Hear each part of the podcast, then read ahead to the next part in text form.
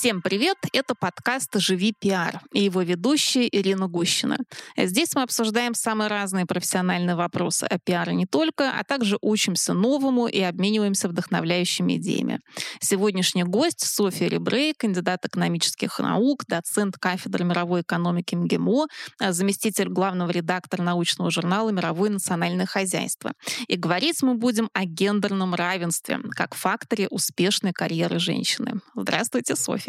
Здравствуйте. Я начну э, с такого общего вопроса. Давайте, в принципе, поясним ситуацию. Что же у нас происходит с, с гендерным равенством? А Я очень часто слышу в своей среде, а, это среда большого бизнеса, среднего бизнеса, а, что у нас нет проблем с гендерным равенством, что женщина, если она хочет сделать карьеру, она может спокойно это сделать наравне с мужчинами. Это только вопрос выбора. Согласны ли вы с этим утверждением? Ну, я, конечно, категорически не согласна с этим утверждением, потому что я владею статистикой и эмпирическими данными, да, как на самом деле происходит. И в действительности всех очень удивляет тот факт, что женщины зарабатывают меньше. Вероятно, это советское наследие, когда мы привыкли к тому, что у всех заработок примерно одинаковый, и действительно всех, даже из людей из науки, этот факт очень сильно удивляет.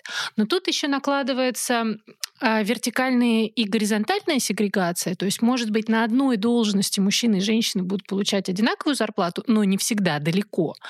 А, но, учитывая то, что мужчины будут занимать более высокие позиции, руководящие позиции, они будут в целом работать в более высокооплачиваемых отраслях, uh-huh. то зарплата у них будет гораздо выше. И действительно, женщина, конечно, может сделать карьеру, бесспорно, но какие усилия она будет предлагать для этого в сравнении с мужчиной? Да, это несопоставимо. И мне кажется, еще стоит начать с определения того, что вообще такое гендерное равенство, как мы это понимаем. Uh-huh. Очень часто это воспринимается как м- призыв к тому, что все должны быть одинаковые. Но равенство не подразумевает одинаковость. И когда мы говорим о гендерном равенстве, мы подразумеваем равенство прав и возможностей. И тогда как у мужчин и женщин в России, по крайней мере, в действительности права фактически равные, это, к сожалению, не гарантирует нам пока что равных возможностей. Возможности у женщин и мужчин очень сильно отличаются uh-huh. и в разных сферах по-разному. Например, там в IT, да, возможности женщин и мужчин, ну просто катастрофически разные, да. Угу. А из-за чего же тогда это происходит, если, э, ну, как бы права у всех равны? Это как раз самый интересный вопрос. А, обычно все исследования экономические сосредоточены на изучении э, разрывов в зарплатах. И когда они переходят к факторам, да, почему же uh-huh. такой большой разрыв везде есть в зарплатах, оказывается, что всему виной гендерные стереотипы. Такое очень эфемерное да, понятие, какие-то стереотипы гендерные. О чем идет речь? А речь идет о том, что в обществе принято, что всю домашнюю неоплачиваемую работу, так мы в экономике называем а, быт, да, бытовые услуги, уборка, глажка, готовка, плюс еще уход за детьми, пожилыми, другими родственниками. И вот весь это, всю эту нагрузку несут женщины. А Конечно, в какой-то степени мужчины участвуют в этом, но даже на уровне языка мы всегда говорим «муж помогает». Uh-huh, мы никогда uh-huh. не говорим «муж участвует», «муж полноценный родитель». И вот это вот несправедливое распределение обязанностей, оно, конечно, очень сильно ущемляет и ограничивает возможности женщин. Просто тупо физически у них не хватает времени на многие дела, у них не хватает времени на повышение квалификации, спорт там, и так далее. Вообще э, у уже э, в течение где-то 20 лет собирается статистика по бюджетам времени. То есть э, мы, экономисты и социологи, можем прям посмотреть, на что люди конкретно тратят времени в течение своего дня в разных странах. И вот в России, например, самая загруженная категория населения — это женщины с детьми. Они заняты трудом и оплачиваем, и не оплачиваем 11 с половиной часов в сутки. То есть у них буквально остается времени на, на сон. На сон, на поесть, поспать и помыться. Вот три дела. То есть, с одной стороны, это вот эта реальность, угу. да, с которой мы сталкиваемся, несправедливое распределение обязанностей и времени. А с другой стороны, а, общество же в курсе, угу. насколько женщины заняты дома. И если, а, как, например, в таких арабских патриархальных обществах, где вот этот разрыв во времени, уделяемым домашнему оплачиваемому труду, может, допустим, быть в 10 раз больше. То есть женщины в 10 раз больше времени в день уделяют э, неоплачиваемому домашнему труду. Ну, то есть, считайте, мужчины не делают ничего. Угу. И вот в этих обществах а, женщина как бы принадлежит дому. То есть у нее вообще фактически нет автономности, у нее нет финансовой экономической независимости. Она, в принципе, не может даже заработать денег. И даже если она может какие-то выполнять простые работы, то это будет либо неформальная занятость, либо... А, ну и в целом работодатель будет воспринимать всегда а, и общество, и работодатели будут думать, что это для женщины вторично. Угу. А то, что семья для нее первична, и не только время, но и ответственность, и обязанности, и там больной ребенок или еще что-то. То есть женщина сразу идет домой, и работодатель не рассчитывает на нее так, как он рассчитывает на мужчин. Угу. Ну, и это э, сказывается и на зарплатах, и на должностях, и на степени доверия. Но я здесь, кстати, а, отмечу в скобках, что вот эта идея, что двойная нагрузка влияет на карьеру женщин, она была подтверждена и в нашем исследовании. Наша ассоциация Global Women in PR ежегодно проводит исследования среди своих членкинь. И в 2021 году вот этот момент, то есть обязанности по уходу за детьми э, и отсутствие баланса между работой и личной жизнью на высоких должностях а, были названы как основные причины, тормозящие женские карьеры. То есть мы видим, что в middle менеджменте очень много женщин, на топовых позициях уже значительно меньше. И когда мы задаемся вопросом, почему, ну вот, собственно, вот эти причины и вылезают. Но здесь напрашивается вопрос, что же со всем этим делать? То есть если законодательно э, созданы все возможности, казалось бы, да, но в реальности ситуация не так э, идеальна, что делать?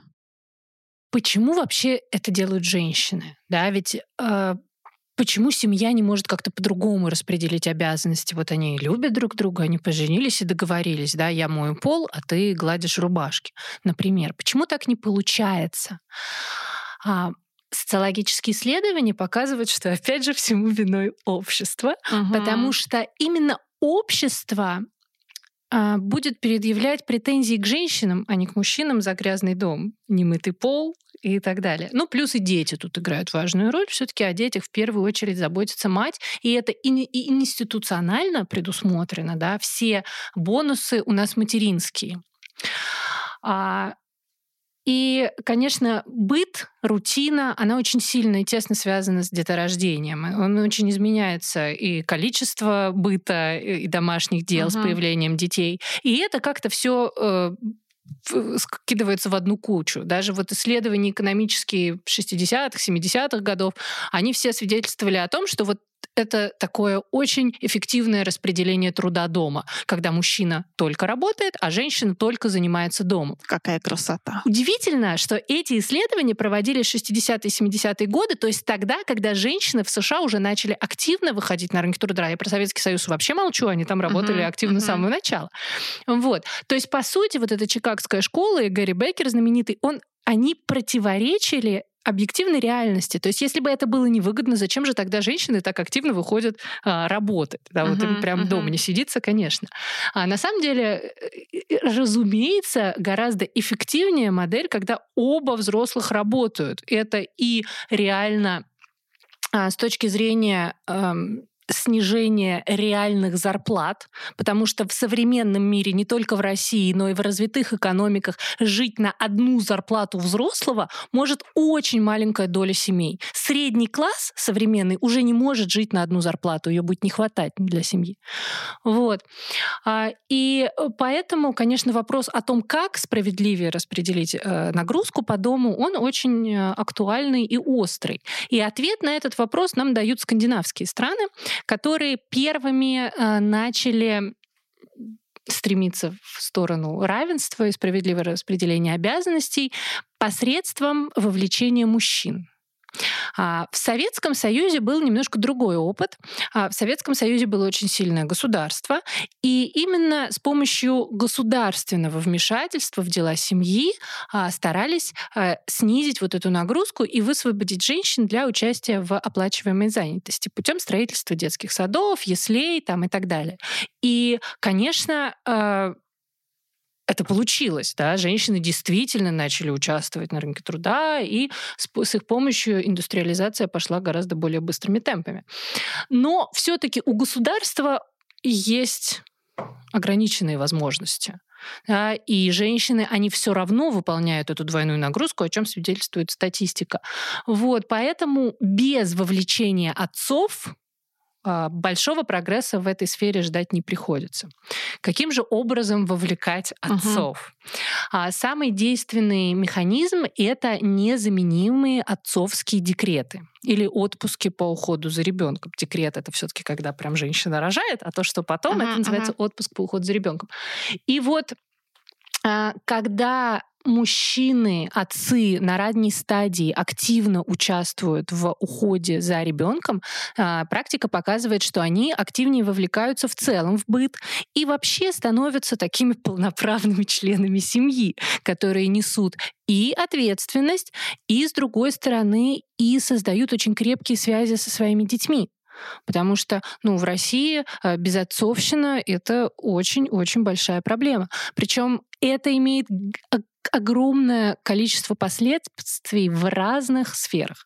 Например, в России катастрофически короткая продолжительность жизни у мужчин и вообще в целом сверхсмертность мужская.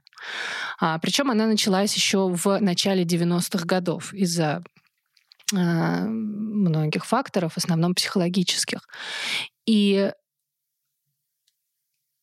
с одной стороны, сверхсмертность, с другой стороны, это влияет и на детей, которым необходимы два родителя все-таки, uh-huh. а не только мать, и не только крепкая связь с матерью, но с обоими родителями. Ведь а, очень важно а, ну, вот это базовое доверие, а, которое формируется в первые годы жизни, оно очень важно его создать не только с матерью, женщиной, да, но и с отцом мужчиной. И это как важно для мальчика, ребенка, так и для девочки, дочери. Поэтому это обязательный фактор полноценного развития личности, интеллектуальных, эмоциональных, физических и так далее способностей. То есть это фактор, который влияет на формирование человеческого капитала, уже экономические аспекты. А, ну и разгрузить женщин тоже это, в общем-то, единственный вариант. Угу. Но вот помимо вот этих обязательных а, отпусков для а, отцов по уходу за ребенком, какие еще могут быть механизмы вовлечения отцов? А, ну, в целом, наверное, пропаганда отцовства, что это не какой-то там подкаблучник, uh-huh. который... То есть, если мы посмотрим по э, российской статистике, то получается, что, в принципе, большинство мужчин, которые вовлечены в отцовство, э, просто мало зарабатывают. То mm. есть тут очень важную роль играет экономический фактор. И если мужчина зарабатывает, то у него уже на отцовство времени не остается. Но чтобы не экономический фактор был решающим здесь, а просто осознание того, что отцовство это важно, это прекрасно. Помимо пропаганды важно создать э, инфраструктуру, которая бы учитывала отцов, потому что сейчас, в общем-то, это проблема пойти куда-то, ну, допустим, в бассейн, да, отцу с дочерью, uh-huh. где ее переодевать, где ей помогать, или, допустим, пеленальные столики. А, в женских, в женских туалетах. туалетах mm-hmm. да. Ну и в целом вся инфраструктура, она рассчитана на то, что именно мать с ребенком, mm-hmm. а, там м- всевозможные праздники, всевозможные мероприятия, то есть все это абсолютно заточено над на то, чтобы участвовал в этом мать, а не оба родителя или уж тем более отец сам по себе. Угу. Но вот вы упомянули, что массовая культура постепенно начинает внедрять образ отца. Ну, то есть это и мультфильмы, и реклама мы видим, вот бренд «Папа может» а, и прочее. Но, на ваш взгляд, насколько а, быстро, эффективно идет этот процесс, скажем, в нашей стране? А, действительно ли общество готово к вовлеченному отцовству или все-таки это больше характерно для больших городов, может быть, даже всего лишь для Москвы и Петербурга. Как, как вы ощущаете? Ну, я думаю, что все мы дети таких довольно патриархальных семей, и все мы в своем детстве наблюдали такую традиционную патриархальную картину разделения обязанностей. Поэтому, конечно, если спросить у большинства девушек, они скажут, что нам нужен не отец заботливый, нам нужен добытчик, да, чтобы угу. мужчина зарабатывал, чтобы он был надежным. А, но практика показывает обратное. А в России очень высокий уровень развода, где-то 80% браков э, заканчиваются разводом. И инициатором разводов, вопреки, опять же, расхожему мнению, выступают женщины. Вот, кстати, да. А причина как раз слабая вовлеченность мужчины в семейные дела. То есть, по сути, женщина несет на себя вот эту всю двойную нагрузку. Причем она сама на это идет, она выросла в таких условиях, считает эту картинку оптимальной. Но когда она оказывается в этой ситуации, потому что сейчас-то она уже полноценный добытчик, ну, в Советском Союзе тоже, конечно, она была, но все-таки э, а, отличается сильно, да, мир э, изменился за эти годы. И ну, женщин эта ситуация не устраивает. И поэтому, в принципе, я думаю, что общество не только готово, оно очень даже этого очень. жаждет, да, угу. и ждет. Почему-то вот такие качества, как э, забота, любовь, они не ассоциируются с маскулинным образом, не ассоциируются с мужчиной. А как вам кажется, это меняется сейчас? Или все-таки пока мы еще далеки от этого? Сложно сказать. Мне кажется, что при ближайшем рассмотрении это меняется. Мне кажется, что женщины, особенно успешные женщины, которые уже зарабатывают а, достаточно а, для того, чтобы содержать себя и своих детей, они все-таки ищут в партнере в первую очередь эти качества: заботу, эмпатию, понимание, а не заработок, который они сами могут обеспечить. Угу. Ну и, и, кстати, вот этот термин даже появился «заботливая маскулинность». Вот насколько он э, активно используется в России, не только на Западе? Ну, вообще все эти термины, вовлеченное отцовство, новое отцовство, заботливая маскулинность, это все сравнительно новые и угу. феномены, и термины. Они, в принципе, появились только во второй половине 20 века, и в России, мне кажется, только-только они начинают проникать и обретать такую популярность в узких кругах, я бы угу. сказала. Мне кажется, сами мужчины иногда недостаточно понимают своих э, бенефитов, что ли, от развития вот этой темы. Потому что им кажется, что, может быть, женщины покушаются на отъем каких-то их прав, но на самом деле а, ведь э, речь идет об их освобождении, в том числе от очень токсичных, очень гнетущих стереотипов, да, что мужчина всегда должен быть сильным, всегда должен быть собранным, не имеет права там, не знаю, плакать, расслабиться, не имеет права проявлять эмоции. Это же все тоже очень такие гнетущие вещи, которые, наверное, в том числе влияют и на психологическое состояние мужчины, могут приводить вот к сокращению его продолжительности жизни, о которой вы говорили. И я даже видела в каких-то статьях, что заботливая маскулинность и вообще вовлеченное отцовство позитивно влияют на продолжительность жизни мужчины.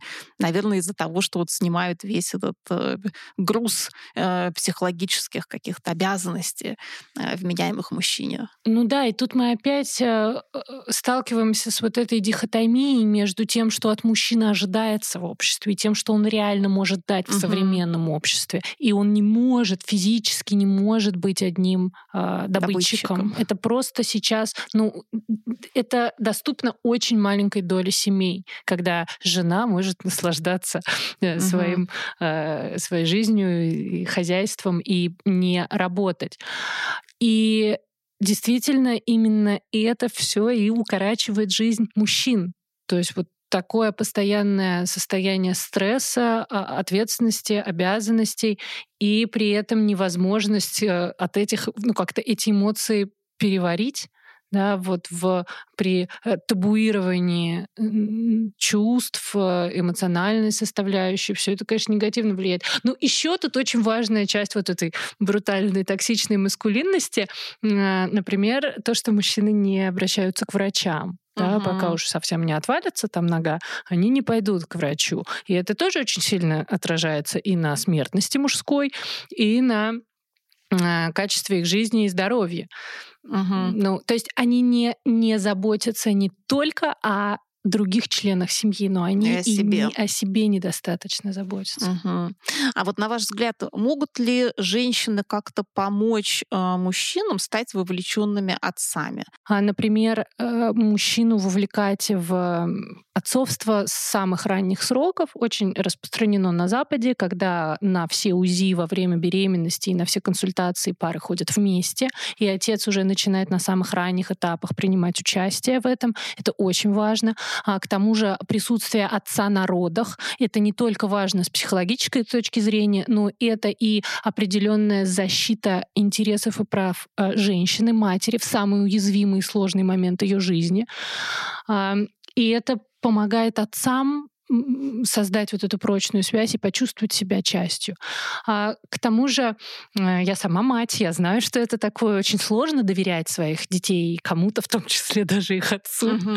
И, наверное, а, доверие со стороны женщин и делегировать а, обязанности матерям очень важно доверять, вовлекать отцов, стараться. Ну, может быть, у них не будет получаться это так же сделать, может быть, они будут какие-то свои методы а, применять. Но это и прекрасно, поэтому у нас два родителя, uh-huh. да, мужчина и женщина, и каждый привносит что-то свое в семью, воспитание, разные методы. Ну, то есть женщинам не надо забывать, что у отцов есть такое же право на ребенка, и у него есть и ответственность, и права, и свой взгляд на воспитание детей. Скажите, а встречались ли вам практики а, поощрения вовлеченного отцовства со стороны работодателей? Может быть, какие-то программы льгот и дополнительные, э, помимо государственных, или какие-то мотивационные программы? Делают ли компании что-то в этой сфере?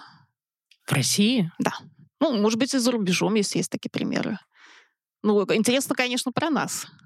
В России я не знаю ни про какие такие mm. инициативы. Я общалась с самими мужчинами, которые ага. с удовольствием брали а, отцовский отпуск по уходу за ребенком, даже несмотря на заработную плату достаточную. А, просто это делали, потому что им это нравится, и потому что, в общем-то, они хотели проводить время с своими детьми. Но это не была инициатива работодателя. С другой стороны, что работодатель не был против и не uh-huh. говорил, что это за кошмар. Но я могу привести пример из Японии, где совсем недавно был введен отцовский отпуск по уходу за ребенком, и правительство пытается каким-то образом сподвигнуть мужчин брать его. А, кстати, статистика, доля отцов, которые пользуются отпуском по уходу за ребенком в России и в Японии одинаковая. Это 2% Ой-ой-ой. отцов. Вот удивительно, да? А, в Японии, например, э, министр а, по экологии взял отпуск по уходу за детьми, чем был очень сильно осужден за что обществом и всеми. В Скандинавии, в странах Северной Европы 30% а, отпусков берут мужчины и, соответственно, 70 женщины. То есть 30% это пока что самая высокая доля. Ну, наверное, это оптимальное угу. Распределение. Но в России мужчина имеет э, право взять э, такой отпуск на законодательном уровне. Да, в России у мужчин и женщин абсолютно одинаковые права на отпуск. Угу. По... Ну, нет, я утрирую, не абсолютно одинаковые. Например, женщины могут во время отпуска по уходу получить переквалификацию что очень важно. И этим женщины пользуются правом, и это помогает, в общем-то, потому что ну, вот это время отпуска, за, за это время очень часто происходит какая-то переоценка ценностей, понимание, чем мы хотим заниматься в целом жизни, и как раз вот эти бесплатные программы по переквалификации, они очень помогают. Мужчины не имеют на них права, что, конечно, упущение, и мы это обсуждали в общественной палате, и, в общем, а, пришли к решению, что это необходимо а, исправлять и мужчин туда добавлять. А в целом правительство правительство у нас работает с повышением гендерного равенства, есть э, много инициатив в этом направлении, и один, одна из инициатив — это гибкий э, отпуск по уходу за ребенком. У нас э, сейчас отпуск длится три года, и выплаты довольно небольшие, к тому же они еще и ограничены по регионам. Uh-huh. А согласно этому законопроекту можно будет сократить э, отпуск, например, до года, но получать да, более высокую mm. долю, например, там 90% uh-huh. от зарплаты. И тоже изначально в оригинальной версии этого законопроекта туда входили только женщины, потому что они именно были нацелены на вот этих успешных женщин, которые а, очень много теряют, когда uh-huh. э, уходят в отпуск по уходу за детьми. А на самом деле этот законопроект очень был бы удобен и для мужчин, И вообще а, в, в Скандинавии используется очень гибкая система декретов, и а женщины не сидят там, ну, допустим, три года, они могут чередоваться с мужчинами. Там месяц один посидел, месяц другой посидел. То есть это позволяет соблюсти вот этот баланс между работой и жизнью, семьей и работой, и не а, в, современном, в современных условиях за 2-3 года очень сильно все поменяется на рынках труда. Очень сильно меняются знания с uh-huh, дикой uh-huh. скоростью, навыки, которые необходимы там, для использования каких-то программ и так далее. И то есть женщины очень сильно выпадают из этой жизни, им тяжело потом э, обратно войти в струю. А если уходить вот ненадолочко и как-то меняться, это с одной стороны и помогает карьере женщин, но и помогает, соответственно, отцам вот вовлечься в семью и выбирать более здоровые модели поведения. Угу. Кстати, мужчины в браке живут дольше. Интересно. А, а женщина, а женщина нет. меньше. Женщина наоборот. Софья, вот вы упомянули, что а, часто женщины не доверяют а, мужчинам заботу, именно опасаясь, что не получится так же хорошо, не получится там, заботиться о детях так же качественно, как это делают они.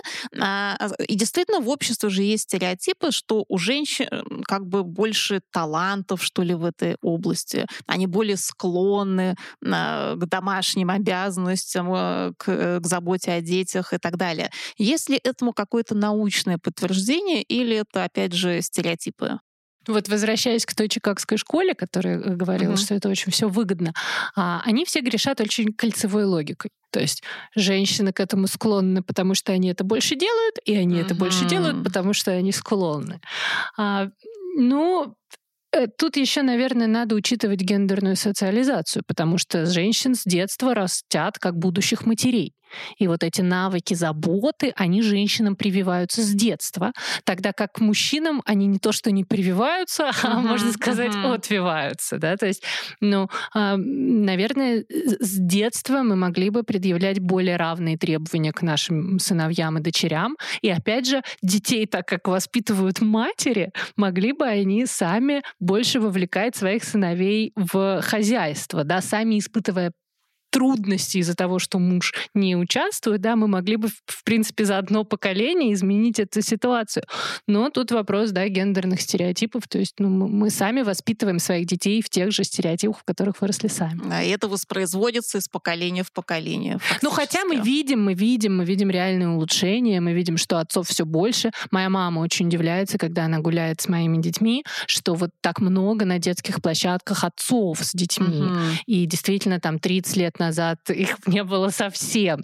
Но тут, опять же, статистика нам показывает, что отцы склонны выбирать более приятные э, виды времяпрепровождения с детьми. Uh-huh. Например, погулять с ребенком там, и так далее. Обычно, допустим, в субботу э, отец забирает детей гулять на площадку, а мать в это время убирает квартиру. Не то, что отдыхает, да, но все-таки какое-то разделение обязанностей есть. Вы упомянули, что вы общались э, с теми мужчинами, которые взяли э, значит, отпуск по уходу за ребенком в России. Э, скажите, а не было ли у них опасений, не сталкивались ли они с негативными оценками их окружения вот этого поступка? Что это какой-то немужественный поступок уйти в декрет условно? Не было ли осуждения? Я задавала этот вопрос этим мужчинам, и все а, отвечали отрицательно, а. что ни с чем подобным не сталкивались. Но я думаю, что они не сталкивались с этим прям в лоб. Mm. Да, потому что когда я слышала о каких-то других мужчинах, которые вот взяли в декрет, всегда об этом мне сообщали с каким-то сожалением, что бедненький, он ушел в декрет, а жена работает бедненький. Вот как будто бы настолько уязвили его uh-huh, эго uh-huh. и самооценку, что это какое-то такое унизительное занятие для мужчины сидеть в декрете и совершенно лишает его всякой мужественности. Uh-huh. Ну как вам кажется, сколько еще лет, э, не знаю, десятилетия должно пройти до момента, когда это будет восприниматься нормально, и когда в общественном сознании не будет разделения, что декрет или там отпуск по уходу за ребенком это только женская задача? Ну, я думаю, что если все будет э, как сейчас примерно оставаться в этом же, э, на этом же уровне, то ну, например, по расчетам Всемирного экономического форума, там 200 или 300 лет уйдет Ого. до достижения гендерного равенства, то есть не при нашей жизни. Но э, все-таки в определенных э, прослойках общества, вот такой средний класс, мы видим, что эти изменения, они происходят и очень быстро, прямо на глазах. То есть э, и статистика показывает, что довольно много эгалитарных семей, они гораздо более крепкие, эти браки, где э, обязанности делятся более э, равно.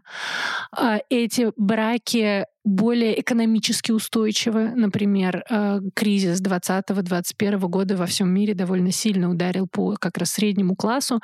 И легче всего его пережили семьи, где оба взрослых работают. И даже если один потерял работу, то на какое-то время оставался хотя бы другой, да, кормилец. Вот. Поэтому просто потому, что эта модель, она более устойчивая, более а, экономически эффективная, то число таких семей множится в любом случае, даже без а, какого-то нашего участия или там специальных стимулирующих а, мер. Но при этом вы упомянули, что многие женщины предпочли бы модель отец-добытчик все-таки. Ну, мне кажется, что многие женщины живут в таких иллюзиях угу. до вступления в брак. А после вступления в брак они понимают, что какие качества в реальности mm. важны в спутнике жизни.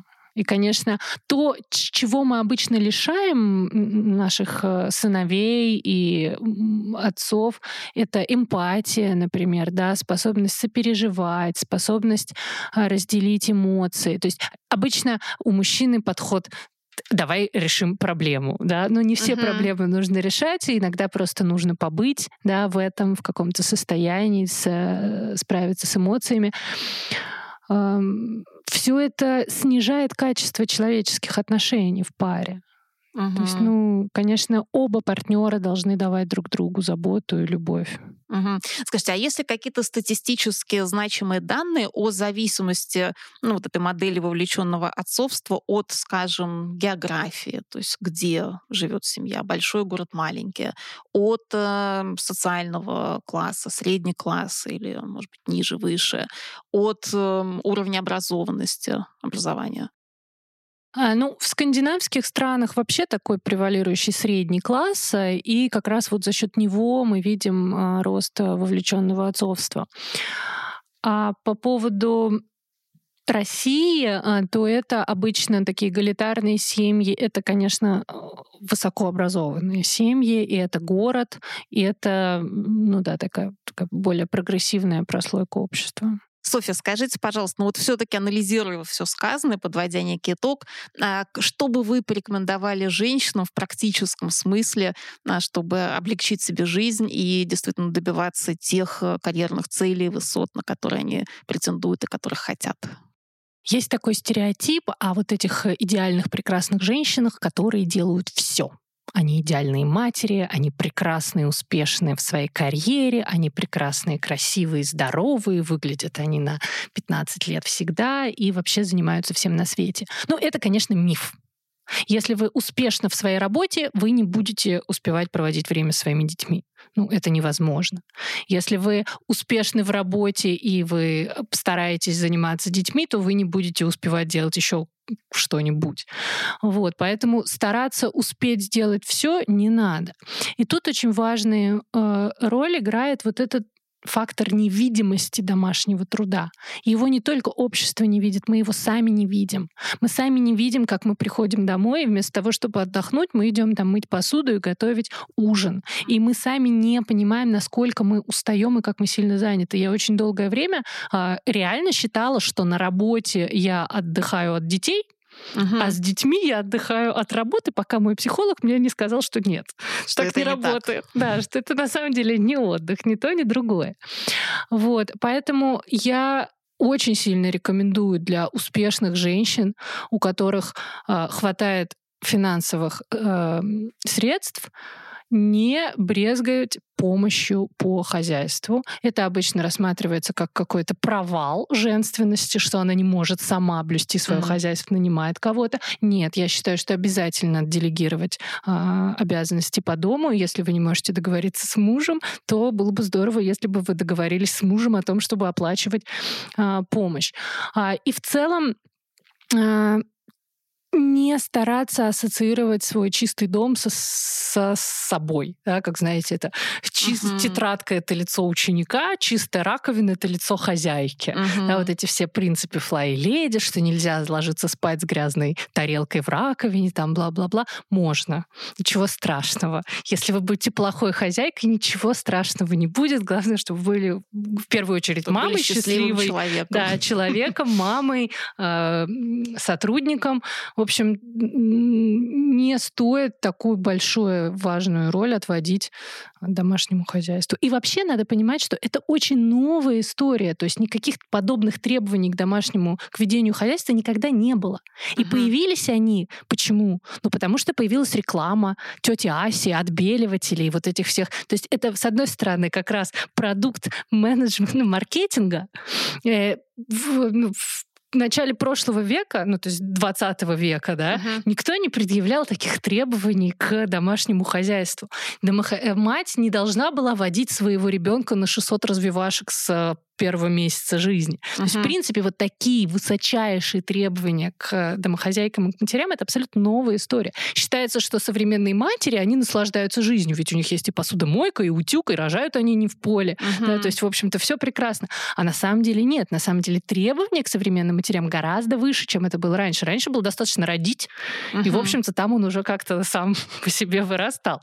Сейчас мы должны эмоционально обслуживать детей, мы должны смотреть их травмы, им какие-нибудь не э, нанести. Но это связано с чем? Что, э, в принципе, в общество вот эта культура достижений, какого-то, не знаю, культура Я думаю, культура потребления, культура потребления, реклама, которую мы видим, картинки, сериалы, где мы видим э, идеальные дома. Вот это все проникает в наш дом, и мы себя с этим ассоциируем. Инстаграм, где мы выкладываем uh-huh. вот эти все классные картинки, что у вас не инстаграмная квартира, uh-huh. не инстаграмные дети. Кстати, да, возможно, роль соцсетей в этом процессе тоже очень велика. В насаждении каких-то идеальных образов, абсолютно недостижимых, и которых не существует в реальности. Ну да, я помню, как я а, всегда с восхищением смотрела на очень там активно тренирующихся беременных в Инстаграме, которые вывешивают, как они вот там уже на последних месяцах месяцах беременности, продолжать заниматься спортом. Я ни в одну свою беременность не могла. Вот не могла физически, я uh-huh. хотела только лежать. И очень себя от этого плохо чувствовала. Я считала, что я вот такая лентяйка, почему я лежу, вот другие в Инстаграме, они в беременность не лежали. Вот, да, я думаю, это повышает наши требования к себе. Ну, и мне кажется, кажется, что сейчас а, в общественном сознании происходит некий разворот, что сейчас можно быть расслабленным, можно чего-то не добиваться. Вот опять же массовая культура нам подсказывает новых э, героев. Э, тот же фильм «Все везде и сразу», а главная героиня которого абсолютная неудачница, худшая версия себя, но при этом она все равно главная героиня, героиня фильма, и все равно в конце у нее все хорошо. Вот, пожалуйста, новый, так сказать, образец для подражания. Ну, это очень противоречит законам капитализма. Ну, жизнь вообще, видимо, противоречивая штука. Спасибо большое, Софья. Было невероятно интересно и познавательно. Спасибо большое, Ирина. Очень рада была с вами пообщаться. спасибо, спасибо большое. Спасибо.